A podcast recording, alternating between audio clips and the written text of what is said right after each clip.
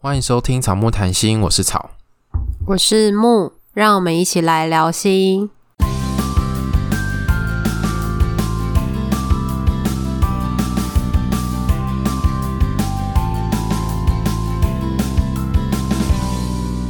如果你喜欢我们节目的话，记得到 Apple Podcast 给我们留言跟五颗星，也欢迎来追踪我们的 IG 还有 FB 粉砖。很久没有练留言了，我们来看一下留言。有些人是朋友推荐，他们就是对沟通啊，或者是倾听这些主题，觉得对他们蛮有帮助的。然后还有一个说相见恨晚，哎、欸，这是一首歌啊，你可以再唱一下。不用了。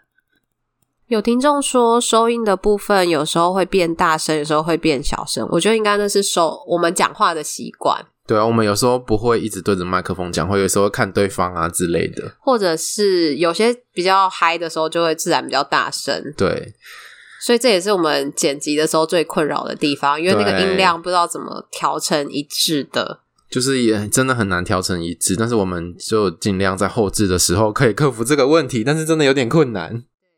好，但是我们尽量。谢谢你的回馈。然后有一个问题是想听我们聊性单恋。他说每次在觉得对方对我有好感的时候，就突然不喜欢了。但是明明就是我先追他的，自己也觉得很矛盾，不知道怎么办。列入清单中。因为性单恋这个主题，说实话蛮少见的，所以我们可能需要再多收集一些资讯，然后来看看可以怎么样回应这个部分。但是我们就把它排进去我们之后要谈的清单里面。然后有一个我觉得很感动诶，就是他说是从两个女生的聊天记录听到我们的，我们陪伴他度过很多熬夜很多次的倦怠无力，然后他也希望我们一直讲下去。然后他最后说，永远不要小看自己的话语带给他人的力量，因为我们一直在说自己好像没有在干嘛嘛，我们好像废废的，但是好像又有一点。发挥影响力。对，其实我们因为我们是做心理咨商的，我们一直知道语言这个媒介它到底多有影响力，因为我们也是透过语言在工作的。可是因为我们不知道这个 podcast 录出去之后，到底有多少人听，听完他的反应是什么，就是个案我们还可以马上跟他确认，可是听众就没有办法。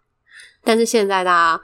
蛮好的，开始浮出水面跟我们互动，我们就知道说，哎，真的有人听了，然后对他们有帮助，我们就会继续做下去。对，那我觉得也欢迎大家来告诉我们哪边对你有帮助，然后你喜欢听什么，对，或是哪边你觉得跟你的想法不一样，我觉得也没有关系，因为每个人的成长经验或者是价值观不一样，本来想法就会不一样。对，好哦。然后他有提到那个高敏感的部分。他说有时候常常会因为一句话，就是别人的一句话或者是一个举止行为，默默的就被影响他自己的心理状态。但是有时候他会，应该我觉得刚刚看起来是蛮困扰的。他会觉得别人的影响，他好像没有办法视若无睹，即便那个对方的小动作是那种很微不足道的，但是也是会被影响。然后他想知道这样子的状态算是在正常范围内吗？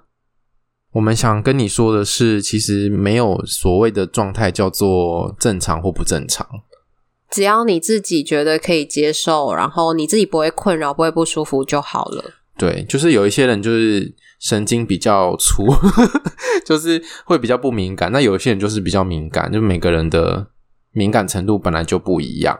当你觉察到自己比较敏感之后，你可以思考看看，这个敏感对你来说有哪一些影响，或者是说，它会不会某个部分对你来说其实是一些帮助？可是帮助的部分，我们通常会比较难去想到说，原来敏感会是一个帮助。对，可能你觉得很困扰，可是它其实对你的生活是有一些正面的好处。比如说，你会很容易理解别人在讲什么，他的感受是什么，或者是你很会察言观色，看到他心情不好的时候会去帮忙他等等的。对，所以其实。我觉得这些事情是一体两面，重点是这个是你的特质，然后如果你能够接纳它，然后让它不要造成你生活的困扰。例如说，如果你觉得这是一个影响的时候，你可以选择不要回应。但是你觉察到了，就停在这边就好了。对，后面的要不要做什么行动，就是你可以自己决定。如果你觉得心有余力，或是你想做再做就好，也不一定要被这个觉察驱使到一定要去做任何的事情。你有这个特质，那是那就是你的特质，嗯、那后面的选择就是你可以选择的。感谢大家的留言，然后如果喜欢我们节目，记得要分享给你的朋友。那我们还有那个心灵充电站。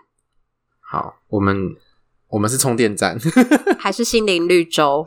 好像好像都是，就是可以喝水，然后可以充电，蛮环保的感觉。对。好哦，那我们今天要讨论的主题是一部电影。对，所以不知道大家看过了没？在 IG 上面，我们有互动的听众，目前是没有看过比较多。但如果你觉得自己是有兴趣这个主题的话，也欢迎你去看，因为这个主题其实我们都觉得蛮沉重的。嗯、这部电影叫做《无声》，我们在今天的讨论里面会。有一点点的剧透，但不会剧透到太太多。我们尽量啦，可是我都觉得要讨论这些东西，好像不剧透也很难讨论。嗯，所以我们应该就是会讨论到剧情。所以如果你不想被暴雷的话，你可以先不要听这集，等你看完之后再来听。或者是如果你不介意暴雷的话，你听完然后再回去看，或许你也会有不一样的思维。对，所以大家就斟酌听喽。今天其实是因为有听众跟我们聊到，他很想听我们谈这部电影，对，然后超有先看了，后来就决定，好吧，那我也赶快去看。对，其实如果没有录音的话，我不一定会去看这部电影，因为我会觉得太沉重。所以你本来就知道他在讲什么？我看介绍，介绍的时候我会觉得很沉重，然后。嗯最近很忙很累，好像不想让自己这么沉重。而且他他昨天就超突然，他昨天就跟我讲说：“哎、欸，要要录这个主题吗？要的话，我就马上接忙，晚上马上去看。”因为我晚上刚好在休台，说 如果要的话，晚上就去看；如果没有的话，我礼拜六没有空，礼拜日要录音，那这样就没有办法录。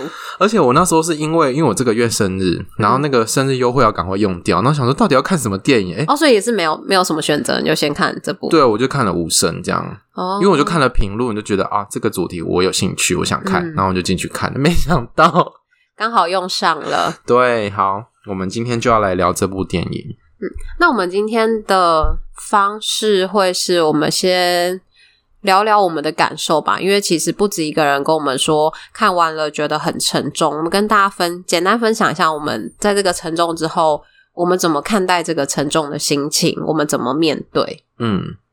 那你先。其实我觉得那个电影到最后好像要结束了，可是因为它结尾真的太贱了，它结尾好像又给我一拳的那种感觉，所以我就觉得，呃，看完之后有坐在电影里电影院里面，我有坐在，坐在电影里，你是主角，我不要，我不要当主角，可怕，这部的主角有点可怕。反正就是坐在电影院里面，又在那边坐了一阵子，嗯、然后看他把那个后面的字幕 roll 完之后，我才离开。所以那时候你在消化这个感觉，或者是对我还身体还没有办法起来，嗯、所以还处在那个情绪的状态里面。你有哭吗？那时候中间有哭啊。欸、那你这今年有哭了？可是我没有哭到很夸张，因为我旁边的有一个女生，她就是哭到一把鼻涕一把眼泪这样子。哦。我看的时候也有哭，因为你那时候还跟我说要带卫生纸。对啊，我就说贴心提醒要带卫生纸哦。我好像也是。两三个部分，我觉得真的是很难过，然后也是默默掉泪的那种，也没有到一把鼻涕一把眼泪那种程度。嗯、可是我一开始电影没播多久之后，我就觉得很沉重。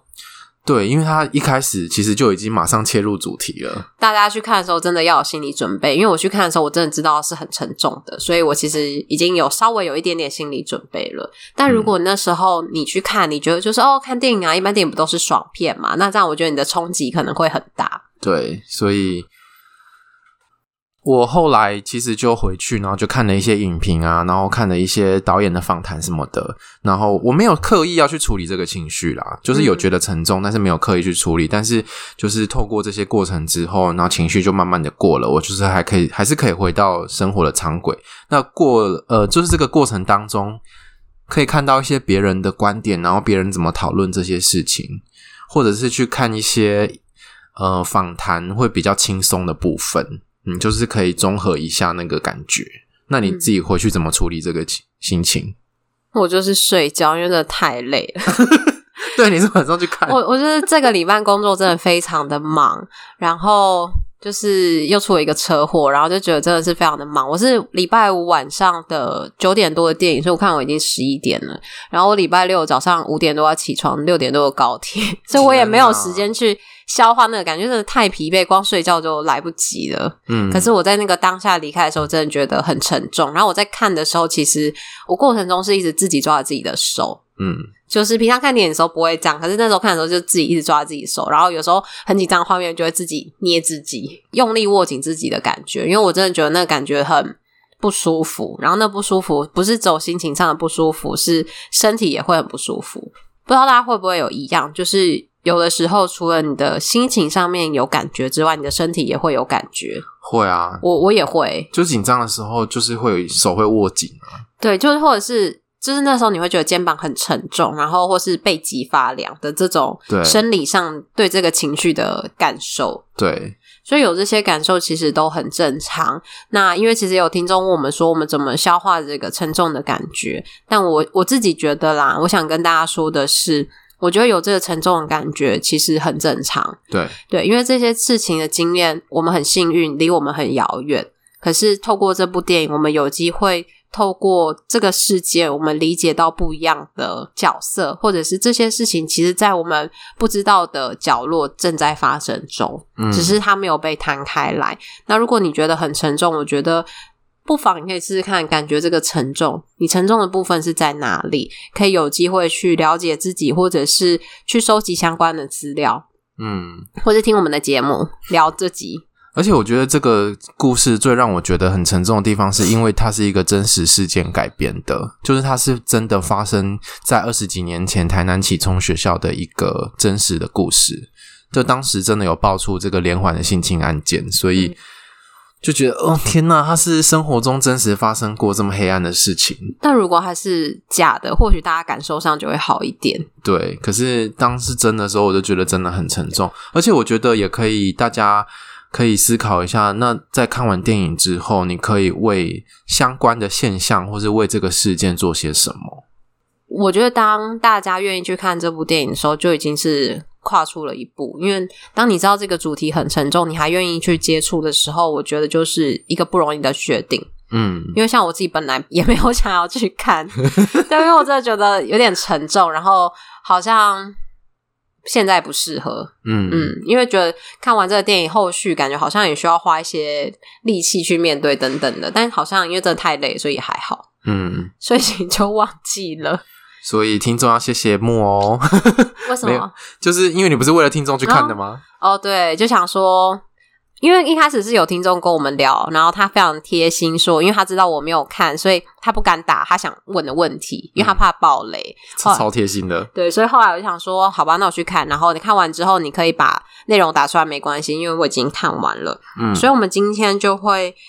顺着他的问题的脉络，我们来讨论。对，因为这刚好也是跟我们想要讨论的有关，只是我们讨论的没有把那个问题列的这么清楚。他蛮厉害的，是他这个问题列的很具体又很清楚，诶。对，所以我们就顺着他的问题来进行。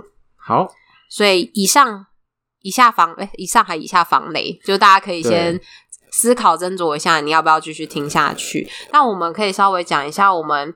这个主题我们会切入的点，大概就会跟性、跟霸凌、跟身心障碍的心理状态有关。对，小光在电影后面，呃，监视器拍到他从小就被老师带进去性侵害嘛，那他可能从小四就开始被带到某一间教室里面去，然后就是频繁的被带进去，然后一直到他国二的时候。出来的时候，监视器拍到他的脸是笑的，那以前都是可能沮丧或者是哭的这样子。那他想知道是什么原因，会因为也许喜欢老师这件事情就变得比较合理吗？我觉得这个在状态里面，因为他其实是一个很长期的状态。如果他是单一次的话，他可能不会在第一次就有这样笑脸的鬼笑的反应。嗯。可是因为在这个长期的过程中，没有人协助他，没有人帮忙他，让他自己的心理状态好像也只能用这样的方式去度过，不然他可能活不下去。我觉得他是一个生存的方式，一个本能的反应吧。我觉得，对，对，他如果不这样的话，他应该会非常痛苦啊，因为大家。看到那个过程当中，他其实是会自我伤害的，他是会割自己的手的。这是在后来啊，那是在后后面的时候。可是他在那个侵犯的过程中，他其实没有，他是到国二嘛，然后国二之后，后面老师离开学校，然后他只要想到。老师出现之后，他后面可能开始老师跟他联系了。嗯，他是老师跟他联系之后，他才开始有自我伤害的行为。可是你就知道那个是痛苦的，因为他痛苦到需要自我伤害。所以那个老师跟他联系，已经把他过去的创伤经验勾出来了。对，他只要想到老师会来，然后他就开始有一些不舒服。这不舒服已经累积到他没有办法面对，所以只能透过伤害自己来。疏解，嗯，所以大家就可以知道他那个从小事开始被侵犯的过程当中，他承受多少的心理上面的痛苦跟创伤。那那个鬼笑或许有的时候是一种无奈，因为没有人可以帮我，我也不知道可以找谁来帮我，嗯，所以只能用这样的方式去面对。而且他其实是看着镜头在鬼笑，所以其实也是一种还能怎么样呢？嗯。的那种感觉，而且，而且我觉得他可能也不一定是有意识的告诉自己怎么样，可是他可能就是心里慢慢会产生那个转变，嗯、就是从以前很痛苦，然后到后面他找到一种方式是可以让自己不那么痛苦的，他其实就是用这种方式去面对，对，就是有有笑容，然后可能好像诶出来之后好像没那么严重，让自己还过得下去，所以这就会到后面就是。小光会觉得说，他自己好像有一点喜欢老师，他觉得这样自己很变态，嗯、好像我对一个伤害我的人有好感。然后这个部分也是带到第二题，对，因为其实被伤害之后，有的时候有些人真的会有这样子的情节。那那个专有名词我们就不谈，但可能就真的会有这样的情绪：是你伤害我，我没办法恨你，我也没办法对你做些什么。但如果我让我自己喜欢上你，会不会这一切我的伤就会下降一点？嗯。诶，我不知道大家有没有去看房思琪的《失恋乐园》这本书？没有，一样很沉重，我不想看。我我我那时候有看，然后我就觉得这个感觉，这个导演好像有参考那个故事的文本的感觉，嗯、就是他很直接让我联想到那个情节，嗯、就是那个房思琪他在那个故事里面，他也是从。大概青少年期就被他的补习班老师性侵，然后到最后他其实是喜欢跟欣赏那个老师的。后来是那个老师的太太出来告他，就是告他妨碍家庭嘛。非常痛苦的点在这里，我明明跟老师曾经那么亲密，然后我也喜欢他，他也他也说他喜欢我，可是最后怎么会变成这个样子？嗯，我觉得。这一部电影这个桥段让我觉得最揪心，因为他在那个天台上面的那一段自白，他说：“我应该要恨老师啊，可是我却喜欢他，而且我还想摸他，我是不是很变态？”嗯、我觉得这里是让我觉得最揪心，因为他觉得他侵犯我，我应该要恨他，我应该要讨厌他才对，可是心里又不自主的有对他有喜欢，或者是甚至对他有情欲。但这个情欲其实也会是。有的时候，那个欲望是跟你怎么被对待有关。有的时候，就是你真的有欲望，不一定是真的对这个人。就是你在这个过程中，虽然被他侵犯，可是有的时候，如果有一些性的愉悦，你你也会对这个觉得很羞耻。对，我怎么可以对伤害我的人有性的反应？对，可是这个性的反应不是你能够控制的。有的时候，真的就是生理就是有反应，可是生理的反应不一定代表。你喜欢这个人，对，可是，在那个当下，代表你想要跟他发生关系。对，可是，在那个当下，你可能会觉得，我对他有性的反应，是不是代表我喜欢他？就会有一个这样的连接，之后就开始有很多的自责、羞愧，觉得自己很变态等等的感觉。嗯，而且，我觉得那个有性反应，跟我真的喜欢他，我真的感觉到我喜欢他，我想见到他，他回来，我是开心的。我觉得这个心理的冲击是更大的。嗯，但他没有开心，他看到他的讯息，看到他，他其实还是有。觉得很痛苦，所以他还开始伤害他自己。可是他他又说他有开心呢？嗯，就是他，就是他的是很复杂的，对对，他是两种并存的感受。嗯、就是他一方面很痛苦，他觉得我应该恨他，他伤害我有很多创伤。可是另一方面，他其实对他。在实际接触的时候，又是有感觉的，因为那时候，呃，老师出现在学校的时候，他其实是逃离那个现场，他很害怕，在发抖，有一些创伤的反应。可是当老师在医院见到他的时候，他还是摸他，他还是有感觉的。对，所以我觉得那个。情绪，然后那个创伤跟生理的反应全部都纠结在一起，是他没有办法去分辨的。嗯、对，所以你从这个故事的文本跟房思琪那本书，你可以看到，有时候受害者可能会对加害者，尤尤其是长期的性侵这种，有时候会产生一种迷恋或者是情感。嗯，那个也是会发生的，就是外界的人可能真的会很难了解，说，诶，为什么他明明这样子对待你，可是你却还要保护他，你还要维护他的面子，或是你不要让他被法律制裁，这样。可是他其实里面是有情感，那是很复杂的一种心理状态。接着到谈那个好了，就是诠释有另外一个听众的问题。在谈到老师跟小光的这一段，我们也要提到，就是有听众问我们说，在台湾的部分会不会有相关通报的责任？就是老师啊，或者是学校的职员、校友等等的。嗯，其实，在台湾目前的法规是有的，就是我们知道了所有的教育人员知道了这件事情，都有校。就是在学校的校职工人等等的，对，就是即便是工友也有，只要他们是教育人员，他们就有通报的责任，他要在二十四小时内通报主管机关。然后这是会有罚则的，然后情节重大，你没有就是没有去做通报的话，后续还会有一些相关的惩处。对，那这个听众有点生气是，诶，那个电影里面的校长好像吃案，好像把这件事情压下来，或是只是让那个翁老师被。就是请他离开提早退休。对对对对，所以这件事情他觉得很生气。可是我我想要澄清一下，因为这个事件，假设这个是真的话，它是发生在二十几年前，那时候是没有性别平等教育法的。然后那个时候，对于这些通报的制度，可是也可能也不是那么的完善。所以在当时的确是会可能有这样的状况。可是后来法规通过之后，我们现在其实都已经有这个责任，一定要做通报。当然，也还是会有一些学校没有依照这个去做，但其实，呃，就我们知道是教育部非常努力的在推行这个部分，就是法则或者什么，要让学校的人员积极的去做这件事情。对，接下来先讲贝贝好了。好，贝贝是这个电影中的女主角。我觉得贝贝太漂亮了，有点漂亮的不合常理。怎么说？因为她她烫了一个很漂亮的头。嗯，我觉得这太不科学了。好啦，这是我自己私人私下的那个 OS。他提到说，贝贝被侵犯，可是还是会跟侵犯他的人一起玩。然后对于这部分，他其实很难理解。然后问我们有什么看法？青少年对于同才认同的需求，真的有办法让受害者去无视、无视到自己、忽视到自己被侵犯的这个部分吗？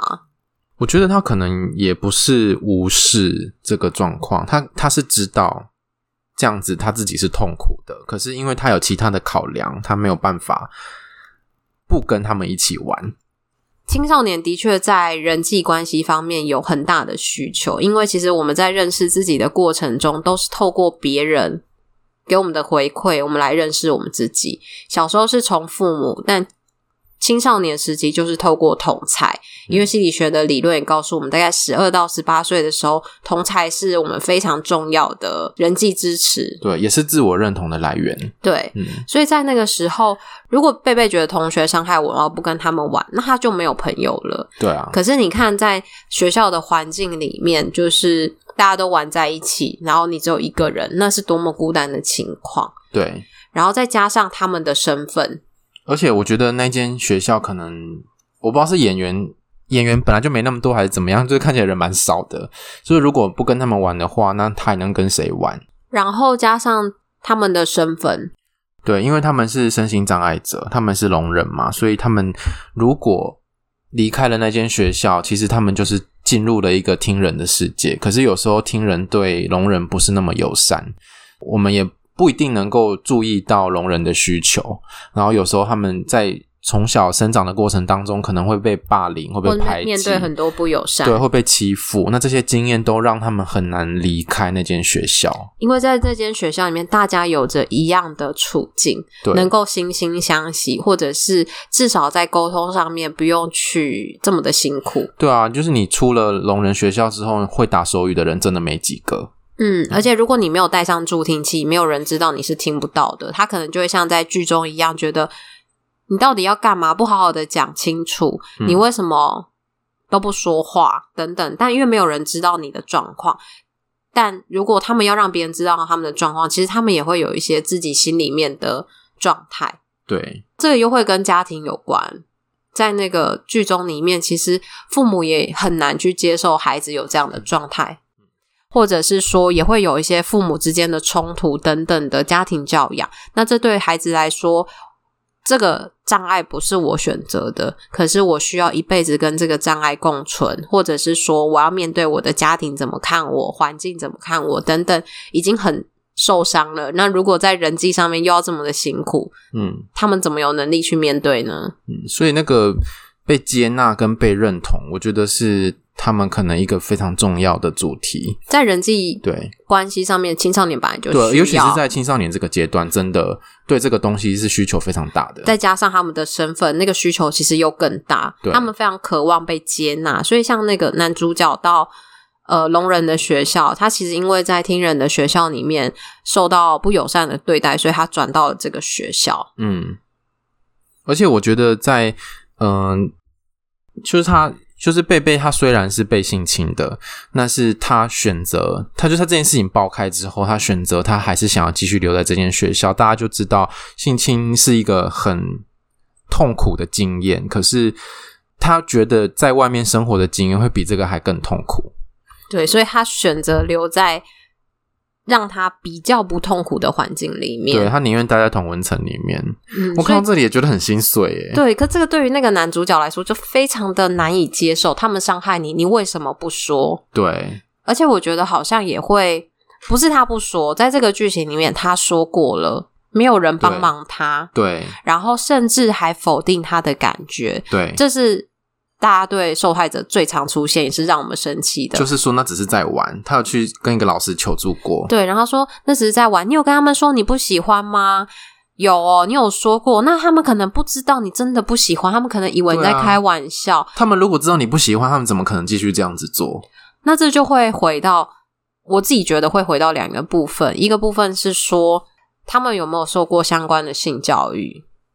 你说学生自己吗？对，学生就是一般学生，如果没有受过性教育之外，可能有一些相关的管道。但因为在这个电影里面，他们其实网络讯号不好，嗯，然后所以他们其实获得性知识的管道其实又更少。对，所以他们这些东西怎么来的？或者是说，他们真的不知道吗？他们看到他的表情痛苦，他没有开心，他没有在笑，在剧里面，那他们还是继续做这件事，为了什么？是因为同才大家都在看吗？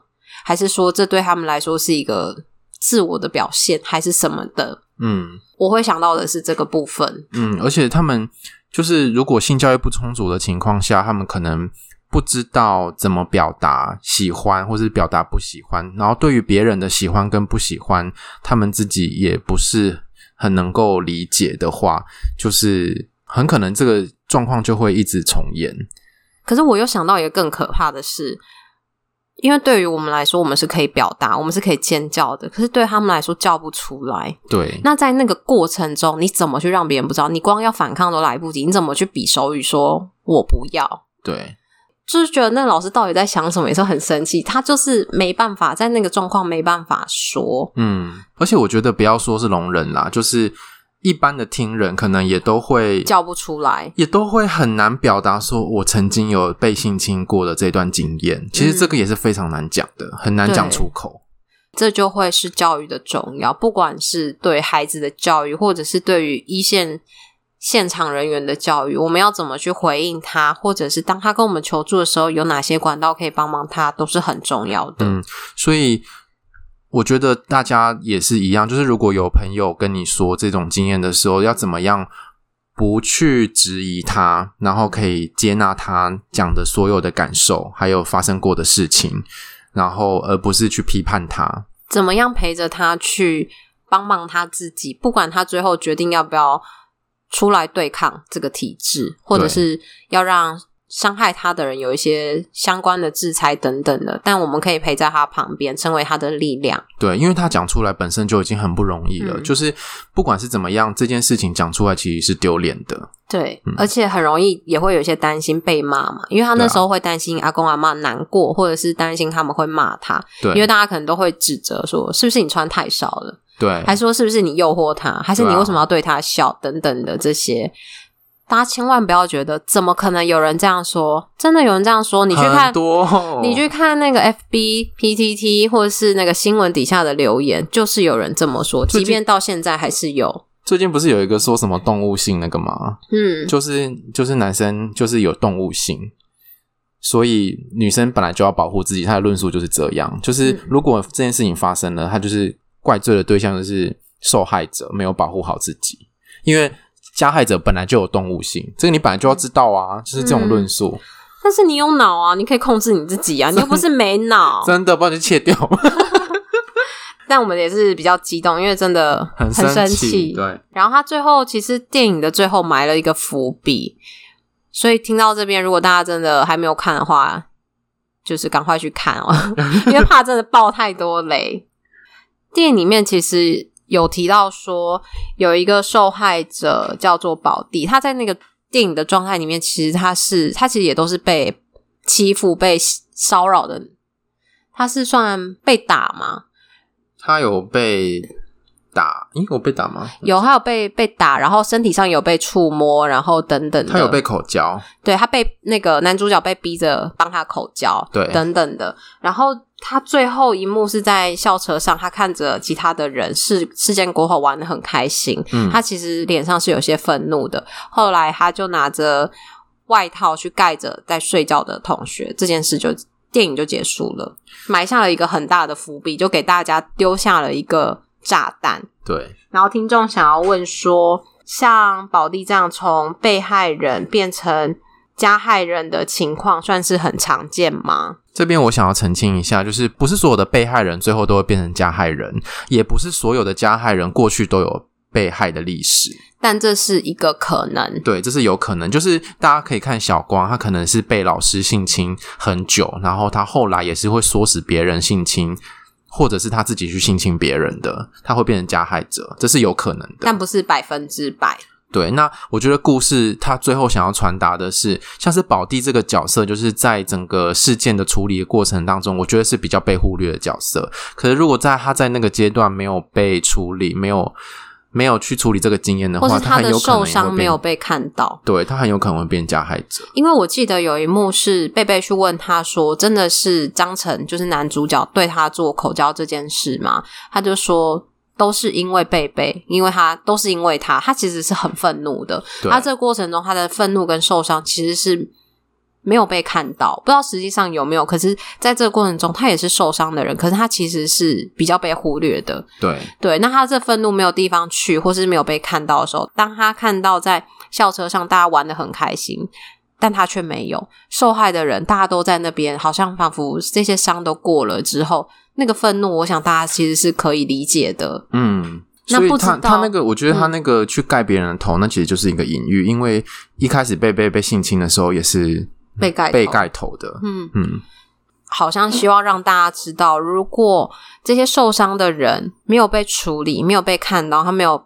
就是大家没有去重视的话，很有可能他们就会是下一个加害者，只是可能不是不是百分之百。可是这样子的过程中，其实就是一直在制造这样子的循环。对，它就是一个负向的循环。然后这个只会一直发生下去，在这个环境，嗯，就是在我们的看到的电影里面，其实它不是第一件，它只是开始揭穿的第一件。它前面其实一定可能还是有这样的事情发生，它就很像肉粽一样啊！你拿了第一颗，下面还有一大串。就是那一幕也是很揪心诶，就是那个老师在访谈学生之后，要找出到有多少受害的学生之后，那真的是很可怕。对啊，超多人就出来讲，就是他们就讲说，你们怎么不早点出现？然后我们也不知道可以找谁帮忙，然后怎么怎么的，开始那个。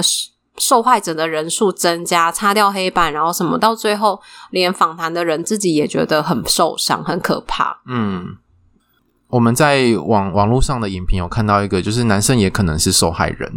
对，就像宝弟这样，其实男生如果是受害人，其实更难求助，更难说出口，而且他的受的伤害有可能比较容易被淡化。所以这件事情真的是需要大家一起来面对跟注意的。嗯，这又会让我想到，就是这几天参加的演习，他是提到说，台湾青少年的自杀率在这三年是逐渐每年在增加，然后在性别比例中，男性的比例也是逐渐在增加。这中间发生了什么事情？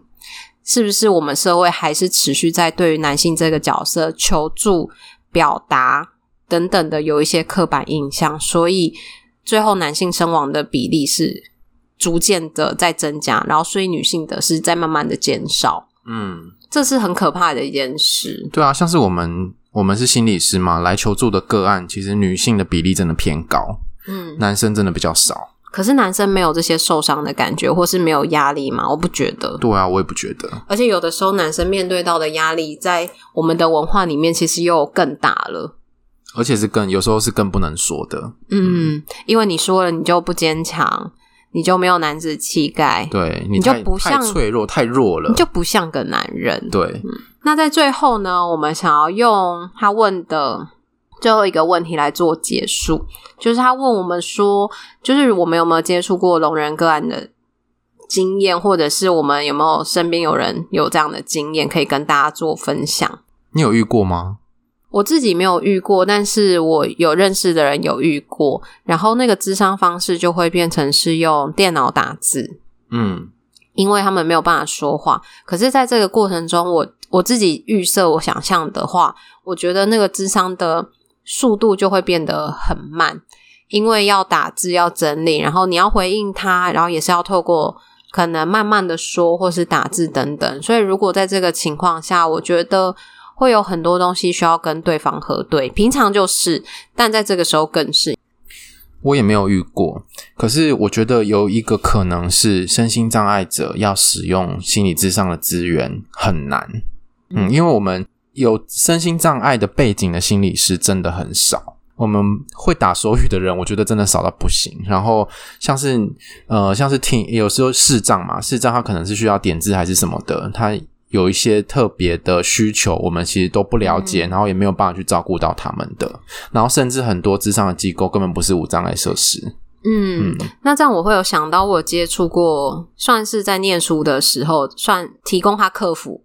他是一个视障的学生，嗯，然后那时候教他统计，然后他也是要透过那个点字机，然后我们也是用一些相关的电脑的设备去协助他。但在这个过程中，我有印象的是，其实因为我一开始真的不知道可以怎么跟他互动，嗯，所以我是问那个他的老师，或者是我自己也问他，我可以怎么跟他互动。所以如果大家有遇到的话，其实就是问他本人，他可以告诉你怎么做，或者是他也可以让你知道怎么样对他是比较友善的。嗯，所以我觉得身心障碍的议题其实真的需要大家一起来来关注，因为嗯、呃，像是他们是有就是心理智商的需求的，就是你看这个电影里面，其实他们可能从小到大受到的那些霸凌啊，或者是歧视，或者是光自己要接纳自己的障碍就是一个困难，一辈子的功课，对，或者是障碍的家庭。对、嗯，他们的家庭有时候也是需要帮忙的，所以我觉得这个是我们需要考量的。但我印象是有忘记是好像有一个机构叫天使星，它是照顾就是身心障碍儿童的。手足，嗯，因为在一个家庭里面，当如果有一个孩子是身心障碍的话，他会把很多的心力跟资源放在他身上，但他的手足就会被忽略，嗯，所以他的他有在做这一块的部分，所以我觉得其实我们有很多的机构在做这个部分，只是可能我们不知道，或者是他不是这么的广为人知。嗯。那如果大家有知道的话，也都欢迎可以跟我们分享，然后我们可以一起关注这些机构，嗯，然后让这个议题更被看见。嗯，我觉得让这个世界对身心障碍者更友善是很重要的。那这个事件是是有一本书叫做《沉默》，那这是从《沉默》这本书可能改编成电影的。那我觉得。